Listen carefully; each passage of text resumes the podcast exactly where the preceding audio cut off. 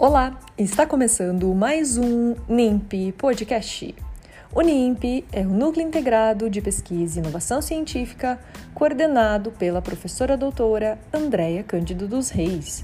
Eu sou Simone Creve, pós-graduanda do Programa de Reabilitação Oral da Faculdade de Odontologia de Ribeirão Preto, FORP USP.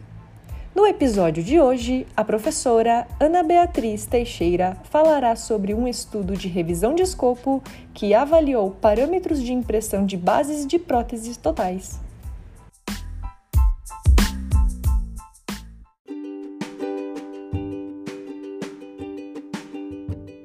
Olá, eu sou a Ana Beatriz Teixeira, pós-doutoranda na Faculdade de Odontologia de Ribeirão Preto da USP e supervisionada pela professora doutora Andréa Cândido dos Reis. Esse trabalho foi sobre parâmetros de impressão e propriedades de bases de próteses totais impressas, uma revisão de escopo. A obtenção da prótese da forma convencional requer múltiplos processos e maior tempo clínico. Na manufatura aditiva, Ocorre menor desperdício de material, pois o objeto é construído camada por camada. Entretanto, os parâmetros de impressão ainda não estão bem definidos. Assim, o objetivo desse estudo foi identificar na literatura os conhecimentos atuais sobre a manufatura aditiva de bases de próteses totais, os parâmetros de impressão e características já avaliados e o desempenho, ou seja, as propriedades desses materiais de acordo com o parâmetro utilizado. Esse estudo seguiu o protocolo Prisma para revisão de escopo, foi registrado no Open Science Framework. A pergunta da revisão baseada no PCC foi quais parâmetros de impressão e características de base de próteses totais podem influenciar as propriedades. A busca foi realizada em quatro bases de dados. Quanto aos critérios de elegibilidade, foram incluídos estudos in vitro e in vivo em periódicos com fator de impacto JCR e língua inglesa. Nós fizemos a análise da qualidade metodológica e, e risco de viés, adaptando do artigo de Sarkis Onofre 2014, pois os estudos incluídos foram in vitro. Nós encontramos 1.945 resultados na busca inicial e, ao final, incluímos 17 estudos nessa revisão. As tecnologias de impressão mais utilizadas foram DLP, seguido de SLA, e apenas dois estudos fizeram a impressão por FDM. Após a impressão da peça, é fundamental realizar a limpeza com etanol e o ciclo de pós-cura ou pós-polimerização, pois isso influencia na biocompatibilidade e reduz os monômeros residuais. Quanto ao ângulo de impressão, esse influencia nas propriedades físico-mecânicas e adesão microbiana.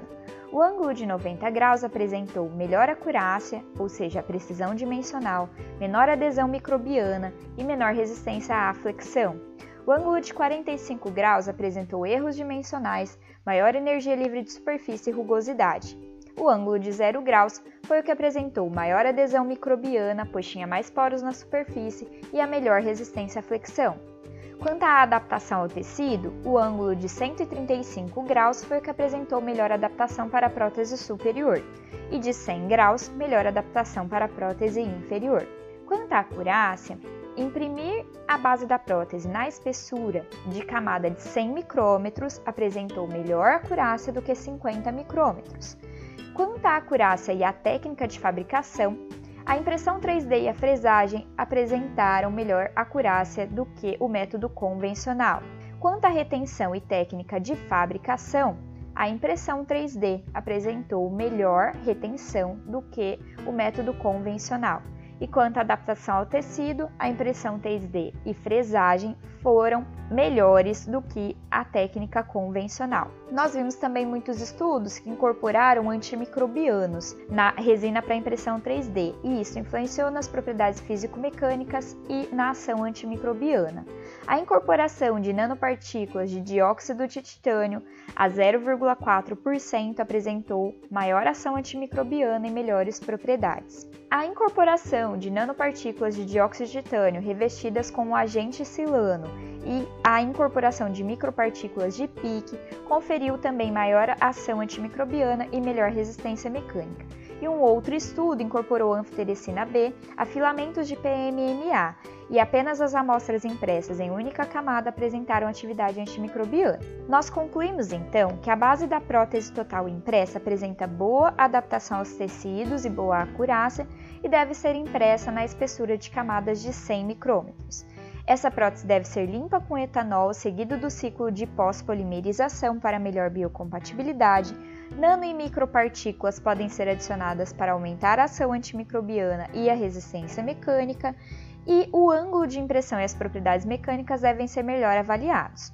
Agradeço a atenção de todos.